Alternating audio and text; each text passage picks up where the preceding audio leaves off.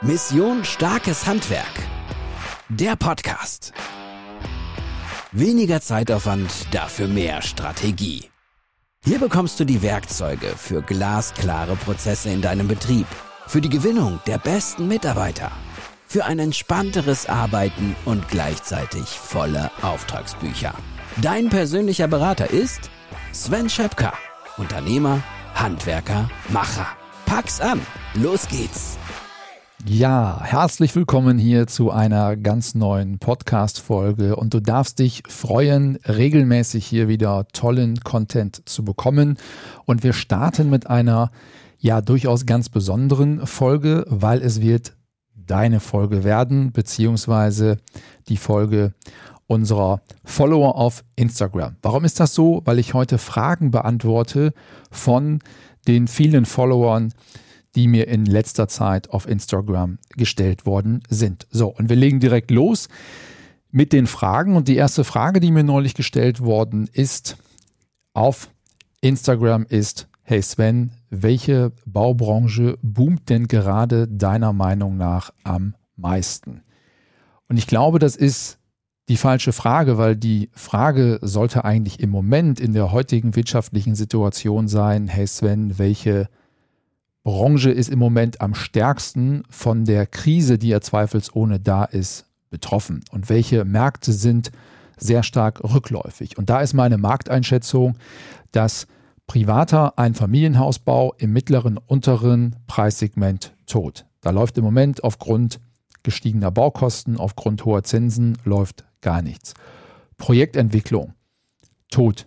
Also die Projekte, die heute im Bau noch sind, weil das höre ich sehr oft, von vielen Handwerkern, dass sie sagen, Mensch, wir haben doch noch genug zu tun. Ja, das ist richtig, aber die Projekte, die heute in der Umsetzung sind, die wurden ja, das darf man nicht vergessen, vor drei Jahren geplant und vor zwei Jahren finanziert. Plus, minus natürlich klar. Ne? Also, die Projekte, die wir heute machen, sind vor langer Zeit geplant worden und deswegen haben wir im Moment noch alle gut zu tun, auch vielleicht in diesen Marktsegmenten. Aber wenn man reinhört, wenn ich mit Handwerksunternehmern spreche, die in diesem Marktsegment tätig sind, die sagen, hey, wir bekommen keine Anfragen mehr, Projekte werden zurückgestellt, die Projekte, die da sind, klar, die werden fertig gebaut, aber ansonsten werden alle Baumaßnahmen im Bereich Projektentwicklung oder ein Großteil, 90 Prozent, werden zurückgestellt und im Moment nicht realisiert. Und wenn du jetzt in diesen Marktfeldern tätig bist, dann brauchst du natürlich sehr, sehr schnell eine andere Strategie, einen anderen Blick auf andere Kunden, auf andere Zielgruppen,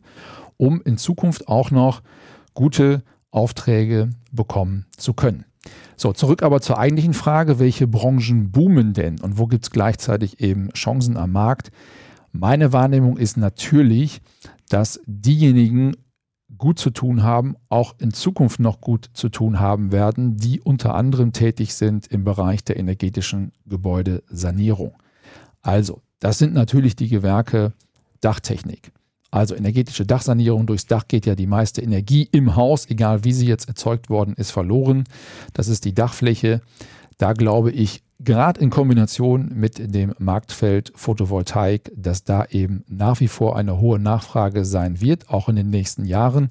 Das zweite natürlich Austausch von Heizungsanlagen, also an all die Heizungsbauer. Das ist ein Marktsegment, das sicherlich auch noch sehr viel Zukunft haben wird. Also die stärksten Branchen im Moment, all diejenigen, die sich mit energetischer Gebäudesanierung beschäftigen, das ist Photovoltaik, das sind Dachsanierung, das ist Heizungsaustausch, Fensteraustausch, Gebäudedämmung. Das sind die Bereiche, die sicherlich auch in den nächsten Jahren noch gut zu tun haben werden. So, das der Einblick, welche Branchen boomen, welche boomen vielleicht nicht, beziehungsweise welche haben, so muss man es ja formulieren, dramatische Einbußen. Zweite Frage, die mir gestellt worden ist, vielleicht auch als ja, resultierende Frage aus dem, worüber wir vorher gesprochen haben, ist, wie kann ich denn derzeit meine Liquidität erhöhen? Und diese Frage wird mir in letzter Zeit sehr, sehr häufig gestellt. Und zwar ist das Spannende, vielleicht sogar auch das Erschreckende, dass diese Frage auch von Unternehmen kommt, die in der Vergangenheit hohe Finanzreserven hatten, die gute Ergebnisse schreiben, die keine rote Zahlen schreiben und trotzdem heute Liquiditätsprobleme haben. So, womit hat das zu tun? Meine Markteinschätzung ist, das Zahlungsverhalten der Kunden hat sich deutlich verschlechtert. Und zwar durch die Bank, durch alle Branchen, durch alle Zielgruppen. Also das ist beim Privatkunden so, das ist beim gewerblichen Kunden so, das ist in der öffentlichen Hand so. Das Zahlungsverhalten hat sich deutlich, deutlich verschlechtert. Und ein Punkt nochmal obendrauf, die Banken ziehen sich mehr und mehr aus dem Marktfeld des Handwerkes zurück in ihrer Portfoliostreuung. Also ich weiß nicht, ob du es wusstest, die Banken haben ja in dem Finanzierungsvolumen, was sie rausgeben, gewisse Streuungen, Risikostreuung und haben beispielsweise 30 Prozent geben, geben wir ins Handwerk, wir geben 20 Prozent in den Handel unseres Kreditvolumens, wir machen 30 Prozent nochmal Industrie und der Rest ist eben vielleicht private Baufinanzierung. So in etwa musst du dir das vorstellen und das Portfolio Handwerk wird bei den Banken mittlerweile kritisch gesehen, weil die Marktentwicklung so ist, wie sie ist. Also das wird zusätzlich deine Möglichkeit mehr einschränken, Finanzierung zu bekommen, wenn deine Liquidität drückt. So, und deswegen ist diese Frage, wie kannst du in der heutigen Zeit die Liquidität erhöhen, unglaublich wichtig, weil Liquidität, Geldzufluss ist letztendlich der Sprit in deinem Auto. Ohne den Sprit, dass du immer wieder nachtankst, kann dieses Auto einfach nicht funktionieren. Es fährt schlichtweg nicht. Also von daher die Frage hoch relevant. So, und jetzt habe ich natürlich ein paar Antworten darauf, ein paar Tipps. Der erste Tipp ist Erhöhung der Liquidität durch schnellere Rechnungsstellung. Also ich merke das immer wieder, dass Handwerksunternehmen, gerade wenn es größere, komplexere Projekte sind, einfach viel zu spät sind in der Rechnungsstellung, viel zu sehr in Vorleistung gehen. Und oftmals liegt das daran, weil die Strukturen und Prozesse im Hintergrund nicht so sind, dass schnelle Rechnungen geschrieben werden können. Also als Beispiel, wenn du Aufträge hast, bei denen du ein Aufmaß schuldest, wo es zusätzliche Arbeiten gibt, wo es Nachträge gibt, wo es Stundenlohnvereinbarungen gibt, dann weiß ich natürlich, dass eine Rechnungsstellung manchmal auch relativ komplex ist und auch lange dauert. Und dann heißt es so oft, ja, meine Projektleiter haben so viel zu tun, die müssen sich um die Baustellen kümmern, die schaffen das einfach nicht, die Rechnung zu schreiben. Oder du als Unternehmer sagst, ich schaffe es einfach nicht, diese Rechnungen zu schreiben, weil die Prozesse dahinter nicht stimmen weil du nicht systematisch diese zusätzlichen Leistungen oder Abweichungen vom Leistungssoll erfasst. Deswegen ist es viel Arbeit und deswegen bleiben die Sachen dann eben oft liegen. Und die Liquidität in Anführungsstrichen von diesem großen Stapel, der auf deinem Schreibtisch liegt, ja, die Rechnung muss ich ja noch schreiben und die habe ich ja auch noch und da stecken ja auch noch ungefähr 20.000 Euro drin, die ich abrechnen kann und da habe ich noch ein Projekt, da stecken noch 50.000 Euro drin oder 5.000 Euro, ist ja egal welche Zahl. Dieser Stapel, mit dem du rechnest, dass das irgendwann mal zufließt, ist natürlich die mit Abstand schlechteste Liquidität, die du haben kannst, weil die ist de facto nicht da, du hast ja noch nicht mal eine Rechnung gestellt. Und selbst wenn du die Rechnung gestellt hast, das heißt, du hast eine Forderung gegenüber dem Kunden, heißt das trotzdem noch nicht, dass das Geld auf deinem Konto ist. Und deswegen sehen Banken das zum Beispiel auch sehr, sehr kritisch. Und deswegen solltest du dafür Sorge tragen, dass du gute Strukturen und Prozesse an der Stelle hast und dass du schnell bist in der Rechnungsstellung, insbesondere was das Thema Schlussrechnungserstellung angeht. So, zweiter Tipp natürlich, Erhöhung der Liquidität durch Abschlagsrechnung und Vorauszahlung. Insbesondere Vorauszahlung. Also, ich weiß, dass im BGB, in der VOB etc. es dem Grunde nach so gewollt ist, dass der Handwerksunternehmer in Vorleistung tritt. So. Wir haben aber in Deutschland Vertragsfreiheit. Das heißt, du kannst doch mit deinem Kunden etwas anderes vereinbaren. Und ich würde dir dringend empfehlen, mit dem Kunden Vorauszahlung zu vereinbaren. Und wenn du das noch nicht machst, weil du glaubst, naja, das kann ich ja nicht machen, das macht ja keiner und wie wirkt das denn nach außen, dann ist das einfach hier die falsche innere Einstellung, weil erstens, wenn du das noch nicht machst, bist du eher die Ausnahme. Die allermeisten Handwerksunternehmen in Deutschland mittlerweile arbeiten mit Vorauszahlungen, beispielsweise 30% Zahlung bei Auftragserteilung, 40% bei Beginn der Montage und weitere Teil- und ähm, ja, Teilrechnungen nach Baufortschritt. Das ist eher der Standard und es ist eher nicht mehr Standard, komplett in Vorleistung zu treten und reinweg nur Abschlagsrechnungen nach Baufortschritt zu stellen. Und wenn du jetzt noch gar keine Abschlagsrechnung stellst, sondern einfach komplett das Projekt durchziehst und am Ende eine Schlussrechnung schreibst, ja, dann solltest du unbedingt mindestens das machen, das heißt Abschlagsrechnungen zu schreiben, damit das Volumen deiner Vorleistung, deiner Vorfinanzierung deutlich abnimmt. Also unbedingt arbeite mit Vorauszahlung, damit Liquidität in dein Unternehmen reinkommt. Dritter Tipp. Erhöhung der Liquidität durch kurze Zahlungsziele. Also, ganz, ganz wichtig, versuche mit deinen Kunden sehr, sehr kurze Zahlungsziele zu vereinbaren. Und damit meine ich entweder Zahlung sofort nach Rechnungszugang oder Zahlungsziele, die unter 10 Tage liegen. Also nicht 30 Tage, nicht 60 Tage, ich sehe teilweise 90 Tage in Verträgen, das ist Wahnsinn. Das ist Wahnsinn und damit wirst du zur Bank und nicht mehr zum Handwerksunternehmer. Also kurze Zahlungsziele in Kombination mit einem guten Forderungsmanagement, also sobald die Frist abgelaufen ist, direkt ins Mahnwesen rein. Und Mahnwesen einmal natürlich formell mit einer Zahlungserinnerung, keine Frage, aber zum Zweiten vor allen Dingen mit einem Anruf. Also, vielleicht geht es dir auch so, wenn du mal eine Zahlungserinnerung bekommst, das mag privat sein, oder auch im Unternehmen, ja, sagen wir doch mal ganz ehrlich, die wird beiseite gelegt. Die wird beiseite gelegt, die berührt dich emotional erstmal nicht und lässt dich auch meistens nicht handeln. Währenddessen ist das Telefonat hier viel wertvoller. Das musst auch nicht du machen, das kann auch deine Assistenz machen. Also, du rufst den Kunden, der seine Rechnung nicht bezahlt hat, natürlich an und sagst, hey, ich wollte Sie kurz ansprechen, die Rechnung, die wir Ihnen geschickt haben, war gestern fällig. Der Geldbetrag ist bei uns nicht eingegangen. Kann ich mich darauf verlassen, dass das in den nächsten drei Tagen passiert? So, also sehr klar dort in der Formulierung und dann noch mit einem Halbsatz, der wirkt Wunder. Kann ich mich darauf verlassen, dass das in den nächsten drei Tagen passiert? Nicht, dass ich Sie deswegen nochmal anrufen muss. Also, das ist der magische Satz, weil natürlich ist das demjenigen, den du anrufst im Vergleich zur E-Mail oder zur Zahlungserinnerung per Brief, natürlich ist dem das unangenehm. Immer natürlich unter der Annahme, dass du deine Leistung erbracht hast, dass die Leistung okay ist, dass alles gut läuft auf der Baustelle etc. pp. Weil dann hast du dein Leistungssoll erbracht, aber der Kunde hat sein Leistungssoll nicht erbracht, nämlich die Leistung, die auf der Baustelle erbracht worden ist, auch zu zahlen. Und deswegen darfst du da ruhig auch fordernd rangehen. Klar, freundlich, keine Frage. Also freundlich, keine Frage. Klar, sowieso. Und darfst auch mit solchen Formulierungen, würde ich dir auf jeden Fall empfehlen, arbeiten, wie nicht, dass ich sie deswegen nochmal anrufen muss. Dieser Satz, haben wir festgestellt, wirkt Wunder. Also, das waren meine Tipps zum Thema, ähm, wie kannst du deine Liquidität im Unternehmen erhöhen. So, Nächste Frage, die an mich gestellt worden ist, wie schätzt du denn die aktuelle Marktsituation in Deutschland grundsätzlich ein? Also, meine Einschätzung ist, die Krise ist natürlich da.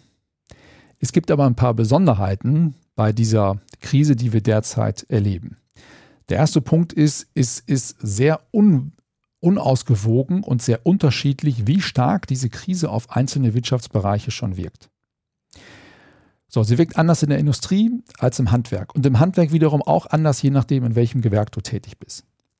Also, das merke ich sehr stark, dass es da große Unterschiede gibt. Es gibt auch große regionale Unterschiede, aber de facto, wir haben eine Krise. Sehr unterschiedlich in den Branchen, in den jeweiligen Gewerken. Der zweite Punkt ist, das ist auch bisher zumindest eine Besonderheit, dass diese Krise bisher überhaupt gar nicht auf den Arbeitsmarkt durchgeschlagen ist. Und deswegen empfinden viele das auch noch nicht als Krise. Es wird aber kommen. Die Krise wird irgendwann auf den Arbeitsmarkt durchschlagen. Und das wird zu zwei Dingen führen, meiner Meinung nach. Erstens wird es gut sein für die Fachkräftegewinnung, weil logischerweise, wenn irgendwann in den Unternehmen Personal abgebaut wird, dann kommen Fachkräfte auf den Markt. Das heißt, das ist für dich als gut aufgestelltes Unternehmen natürlich auch eine Chance, Fachkräfte wieder besser gewinnen zu können. Das Zweite, was ich vermute und worüber ich auch ein Stück weit dankbar bin, ist, dass Arbeitnehmer, die bisher vielleicht in der Vergangenheit, ich darf hier offen sprechen, weil es ein Podcast für Unternehmer ist, die bisher vielleicht in der Vergangenheit mh, hm, das Thema Krise nicht gekannt haben, die bisher nur aufwärts, aufwärts, aufwärts gekannt haben, die bisher nie das Gefühl haben mussten, mein Arbeitsplatz ist nicht sicher. Und selbst wenn mein Arbeitsplatz nicht sicher ist, weiß ich, dass ich am Markt auf Schnipp einen neuen Job habe. Dass diese Erfahrung, die diese Menschen in den letzten zehn Jahren gesammelt haben, dazu geführt hat, dass ähm, vielleicht manchmal so ein bisschen ein laissez-faires Verhalten mit Blick auf die Wertschätzung des Arbeitsplatzes an den Tag gelegt worden ist. Also, ich will nicht damit gleichzeitig sagen, Freizeitorientierung, weniger Leistungsorientierung. Man kann das auch im Übrigen nicht pauschalisieren. Natürlich gibt es auch jüngere Menschen, die extrem leistungsorientiert sind, etc. pp. Aber ich glaube, wenn du zuhörst, weißt du, was ich damit meine. Ich glaube und hoffe, dass Arbeitnehmer, die bisher dem Arbeitsplatz nicht die Wertschätzung entgegengebracht haben, wie es eigentlich sein sollte, dass die in der nächsten Krise vielleicht wach werden und erkennen, hey, ich habe hier einen Arbeitsplatz, der ist wertvoll, weil mit dem Arbeitsplatz verdiene ich mein täglich Brot. Ich verwende bewusst das Wort Brot, mit dem verdiene ich mein täglich Brot. Und der hat für mich einen Wert. Und ähm, damit dieser Arbeitsplatz mir erhalten bleibt, muss ich auch Gas geben. Also muss ich auch eine Leistung bringen und muss ich mich engagieren, ähm, muss gucken, dass ich ähm, wenig Krankheitstage habe, dass ich wirklich Gas gebe und reinhaue. So, mehr möchte ich dazu aber nicht sagen. Ich glaube, wenn du zuhörst, weißt du, was ich damit meine. Das hoffe ich, dass das eine Entwicklung sein wird, dass der Arbeitsplatz als wertvolles Gut wieder eine höhere Wertschätzung in unserer Gesellschaft erhalten wird. So, das ist aus meiner Sicht die aktuelle Marktsituation. Die ist natürlich sehr unsicher. Also wie schnell welche Verwerfungen auf uns zukommen, das kann heute kein Mensch mehr beurteilen. Man braucht ja nur drei Jahre zurückblicken. Also Corona, Krieg in Europa etc. pp. Und man stellt fest, wir können nicht mehr so gut in die Zukunft planen, wie das vielleicht mal in der Vergangenheit der Fall war. Wie gehst du jetzt damit um? Mit dieser aktuellen Marktsituation? Und wenn viele eben in der Krise in so einer Schockstarre ähm, verharren, solltest du als Unternehmer natürlich das Zepter aktiv in die Hand nehmen und etwas unternehmen. So, daher kommt ja der Begriff Unternehmer. Der Begriff kommt ja von etwas unternehmen. Und neulich habe ich einen Vortrag gehört, da hat es ein Speaker, ein Trainer, ein Mentor, passend zum Ausdruck gebracht. Der hat gesagt, hey, du musst einfach dahin gehen, wohin der Ball rollt. Und mit Blick auf Krise bedeutet das eben, das anzunehmen und zu schauen, was kann ich denn in der Krise aktiv tun? Und da gibt es ein schönes Beispiel eben aus der Corona-Zeit, in der ja einige in Schockstarre verfallen sind. Also Beispiel Gastronomie, behördlich bedingt komplette Schließung. Und einige sind in diese Schockstarre gegangen, haben gesagt, ja, kann man nichts machen. Läden haben zu. Ich kann keinen Umsatz machen. Ich hoffe auf die Corona-Hilfen und warte jetzt mal ab, wie sich die Dinge entwickeln. Andere sind aktiv geworden. Es gibt großartige Ideen, wie zum Beispiel bei einem Gastronom in meinem Ort, der gesagt hat, hey, was boomt denn gerade? Und es boomt die Wohnmobil- und Reisemobilbranche. Also mache ich folgendes: Ich habe ja einen großen Parkplatz hier vor der Tür. Ich biete an, dass ich meine Gäste bekoche und bringe denen das Essen in deren Wohnmobile. Und das war fast jeden Abend ausgebucht. Das heißt, auf diesem Parkplatz standen jeden Abend 10 bis 15 Wohnmobile und dort haben die Menschen das Essen ins Wohnmobil gereicht bekommen. Eine großartige Idee. Das heißt, er hat den Umsatz nicht nur halten können, sondern steigern können mit dieser Idee. Und da gibt es so viele gute Beispiele aus der Corona-Zeit, an der deutlich wird ähm, oder an denen deutlich wird, dass es auch möglich ist, in der Krise zu wachsen. So, also, wie kann das gehen bei dir? Fokus, also erster Tipp, Fokus auf eine lukrative Zielgruppe. So, es wird natürlich in Krisenzeiten immer Menschen geben, die trotzdem viel Vermögen und viele Möglichkeiten haben. Und man kann sich das manchmal gar nicht vorstellen, wie vermögend einige Menschen sind. Und die wollen in dieser Zeit gerne ihr Geld ausgeben, weil die haben ja nur eine Sorge, was mache ich denn jetzt bei einer hohen Inflation mit meinem ganzen Geld? Weil wenn du beispielsweise einen zwei- oder dreistelligen Millionenbetrag auf deinem Konto rumliegen hast und du hast 7% Inflation, dann ist das eine Geldvernichtung, was derzeit stattfindet. Also diese Menschen treibt unter anderem ein Gedanke um, was mache ich mit meinem Geld? So, also löst dieses Problem und biete eine Top-Leistung an, zugeschnitten auf diese Zielgruppe, also auf diese lukrative Zielgruppe. Und du wirst in diesem Markt mit Sicherheit gute Aufträge bekommen. Der Vorteil ist bei dieser Zielgruppe, die ist nicht so krisenanfällig. Also meine Unternehmen, Raumfabrik und die Tischlerei Schöpker sind auf dieses auf diese Kundenzielgruppe fokussiert. Wir erbringen dort eine Leistung, die für diese Zielgruppe extrem wertvoll ist. Und deswegen sind wir auch im Moment sehr stark ausgebucht. Die Nachfragen lassen nicht nach und wir fahren sehr, sehr gut in die Zukunft. So, also Fokus auf eine lukrative Zielgruppe, ein Tipp. So, nächster Tipp natürlich, wie du in der aktuellen Marktsituation vorwärts kommst, ist neue Chancen natürlich am Markt zu erkennen. So, Chancen natürlich Nachhaltigkeit, Energieeffizienz, also in diesen ganzen grünen Sektor Ideen zu entwickeln und dort auch ähm, aktiv zu werden. Der zweite Punkt ist, die Markttrends auch mitzunehmen. Also Markttrend, die ganze Veränderung beispielsweise der Bürowelten.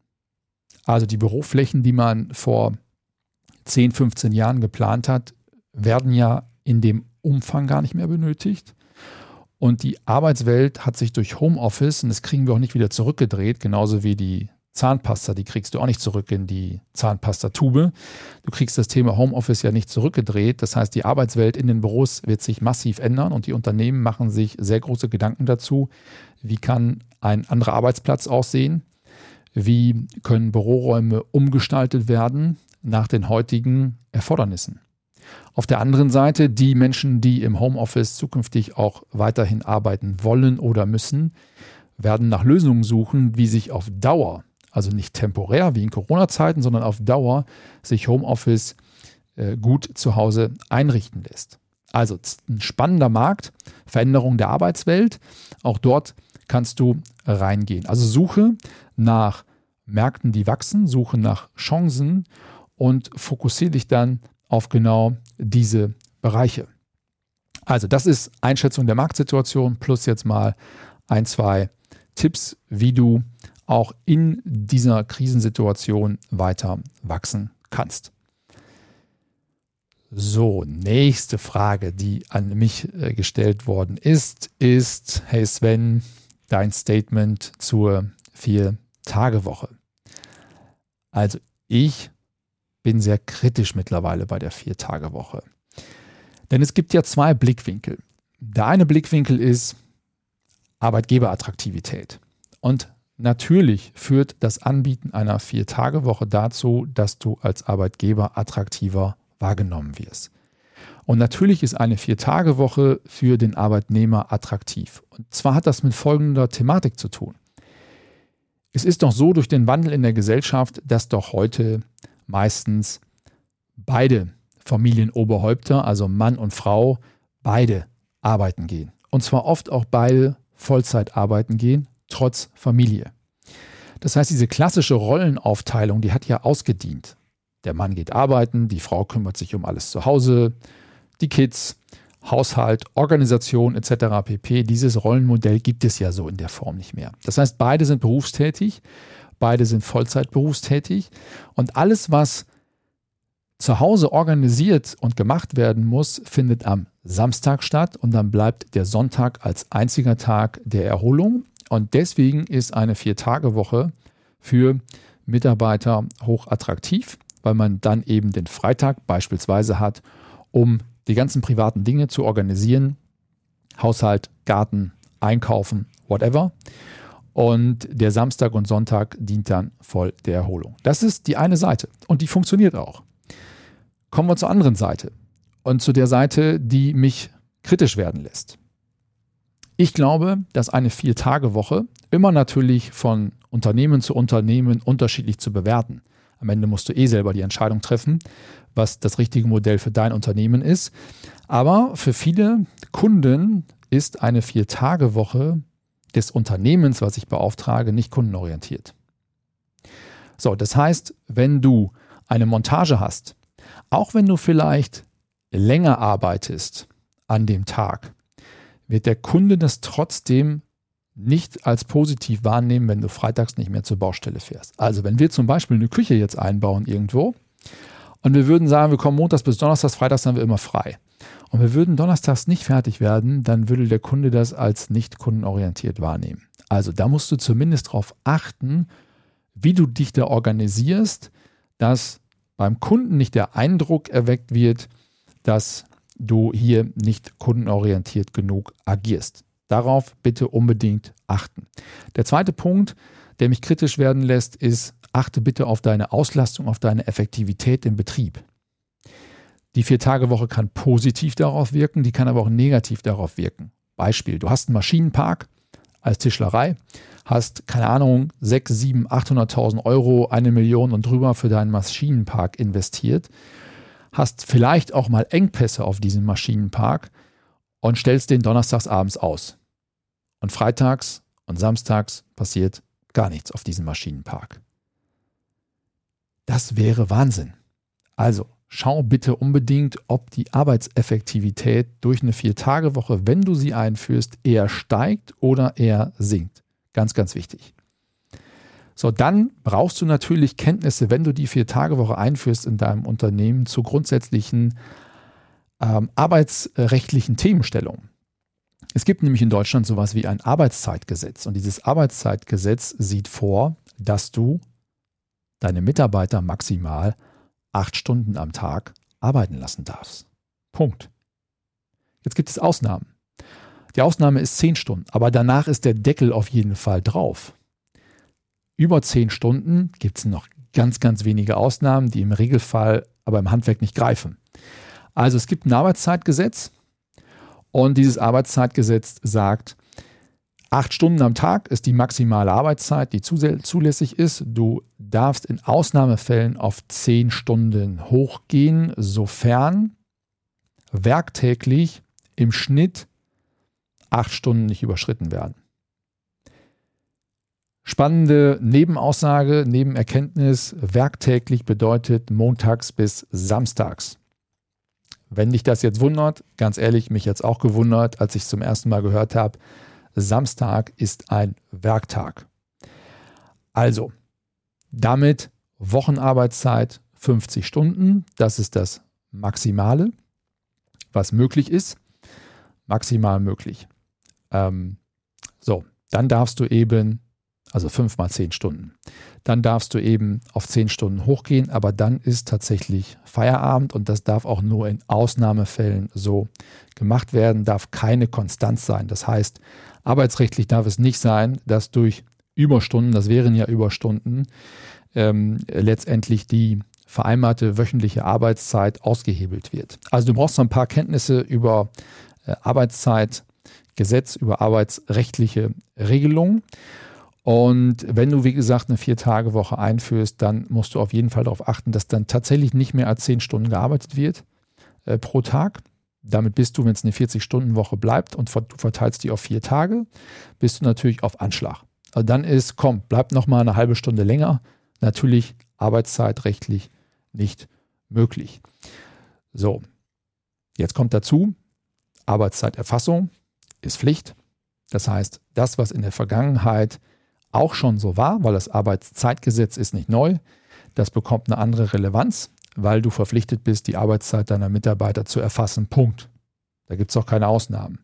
So, das heißt, dieser Punkt wird zukünftig für uns Unternehmer eine höhere Relevanz haben und deswegen wird es auch in Zukunft nochmal eine separate Podcast-Folge geben, die ich gemeinsam mache mit einem sehr renommierten ähm, Fachanwalt für Arbeitsrecht und dort werden wir auf diese Themen nochmal etwas tiefer eingehen. Also, das waren jetzt die vier, fünf wichtigsten Fragen, die mir in Social Media in letzter Zeit gestellt worden sind. Das war der Auftakt zu einer neuen Podcast-Serie. Ähm, zukünftig kriegst du hier regelmäßig richtig guten Content. Also auf jeden Fall lass eine Bewertung mal da, wenn dir dieser Podcast gefallen hat. Auf jeden Fall abonniere diesen Podcast, weil der Rhythmus wird so sein, dass wir wöchentlich jetzt neue Folgen rausbringen. Und ich freue mich, wenn du hier der Zuhörer ähm, nicht nur heute bist, sondern auch in Zukunft sein wirst. So, und wenn du jemanden kennst, bei dem du sagst, hey, das war ein cooler Podcast und den kann ich empfehlen, teile das auch gerne, sodass wir hier die Zuhörerschaft ähm, erhöhen und wir mit diesen Inhalten möglichst vielen Handwerksunternehmern helfen, ihr Unternehmertum entspannter, erfolgreicher und ertragreicher zu machen. Wenn du, zum Abschluss, wenn du jetzt sagst, das war echt cool und die Inhalte haben mir gut gefallen, dann möchte ich dich herzlich einladen. Einladen zu einem unserer noch verbleibenden zwei Live-Events in diesem Jahr. Wir sind am 23.09. in München in der BMW-Welt, eine fantastische, fantastische Location. Wir sind am 18.11. in Stuttgart im Goldbergwerk, auch eine fantastische Location, ganz anders, also sehr starker Kontrast zwischen diesen beiden Veranstaltungslocations, aber es wird sich lohnen, auf jeden Fall mindestens zu einem Event zu kommen. Du kannst auch zu beiden Events kommen. Also unbedingt kommen. Was lernst du dort? Du lernst, wie du erstens mit Blick auf Kundengewinnung nur noch die Kunden bekommst, die du wirklich haben willst. Also Strategie, Positionierung, Kundengewinnung, Verkauf, all das, was in Zukunft wieder viel, viel, viel, viel wichtiger werden wird. Zweitens, du kriegst Werkzeuge, die sich in der Praxis bewährt haben, um nicht nur die richtigen Mitarbeiter zu finden, sondern die, die bei dir sind, zu entwickeln und zur Höchstleistung zu bringen. Zu diesem Thema haben wir darüber hinaus, neben dem Input von mir, einen unfassbar ähm, spannenden Gast eingeladen. Das ist der Christian Blecki Schwarzer. Wenn du ihn nicht kennst, vielleicht erinnerst du dich, 2006, es ist ein bisschen her, wollten wir in Deutschland, im eigenen Land, Fußballweltmeister werden. Das Sommermärchen. Vielleicht hast du die Bilder noch im Kopf. Damals haben wir es nicht ganz geschafft, Weltmeister zu werden. Wir waren aber zumindest Dritter. Und das, was die Fußballer nicht geschafft haben 2006, haben ein Jahr später, 2007, die Handballer geschafft. Vielleicht warst du dabei, vielleicht hast du es gesehen. Wir sind im eigenen Land 2007 Handball-Weltmeister geworden. Es war eine unfassbare Euphorie. Und ich habe noch sehr, sehr genau vor Augen, weil ich Handball begeistert bin, dieses unfassbare Halbfinale bei dieser WM in Köln in der Lenzes Arena, welches wir mit einem Tordifferenz hochdramatisch in der Verlängerung gewonnen haben. Und einer dieser Akteure, nachher auch im Finale, das Finale war nicht mehr so spektakulär, da haben wir deutlich gewonnen. Einer dieser Akteure, damals für mich der Garant für den Weltmeistertitel, war Blackie Schwarzer, der eigentlich mit 38 Jahren gar nicht mehr nominiert war fürs Turnier, aber aufgrund eines Ausfalls, einer Verletzung eines Mitspielers nachnominiert wurde und der einfach in einer unfassbaren Art und Weise das ganze Team und auch die ganze Halle in Köln wirklich angefeitet hat, ähm, Höchstleistung zu erbringen und zu diesem Titel zu kommen. Also eine unfassbare Persönlichkeit. Blackie Schwarzer wird bei uns sein und dir total spannende Impulse mitgeben, wie du auch dein Team zur Höchstleistung anfeuern kannst. Also ganz, ganz spannend. Wir haben eine tolle Moderatorin. Wir haben ein paar Überraschungen noch für dich. Wir werden natürlich auch über aktuelle Themen sprechen. Also Liquidität ist im Moment ein großes Thema. Künstliche Intelligenz im Handwerk ist im Moment ein großes Thema. Also sei unbedingt dabei. Noch gibt es ein paar Tickets. Die findest du unter missionsstarkeshandwerk.de. Dort gibt es ganz oben einen Link, dort kommst du zur Veranstaltungsseite und kannst dort ein Ticket buchen. Und äh, mein Tipp für dieses Jahr ist auf jeden Fall, komm unbedingt dahin. Das lohnt sich wirklich daran mal teilzunehmen, weil es einfach ganz tolle Inhalte sind für wenig Geld. Und deswegen nochmal hier mein Geheimtipp, komm unbedingt nach München am 23.09. oder am 18.11. nach Stuttgart. So, jetzt wünsche ich dir aber erstmal einen schönen Tag noch, eine schöne Woche, ein schönes Wochenende, je nachdem, wann du diesen Podcast hörst. Und ich verbleibe mit ganz, ganz lieben Grüßen. Bis zur nächsten Folge. Bis dahin, dein Sven. Mission Starkes Handwerk. Der Podcast von und mit Sven Schöpker. Sei auch ein Macher, mach mit. Mehr Handgriffe und Werkzeuge findest du auf missionstarkeshandwerk.de.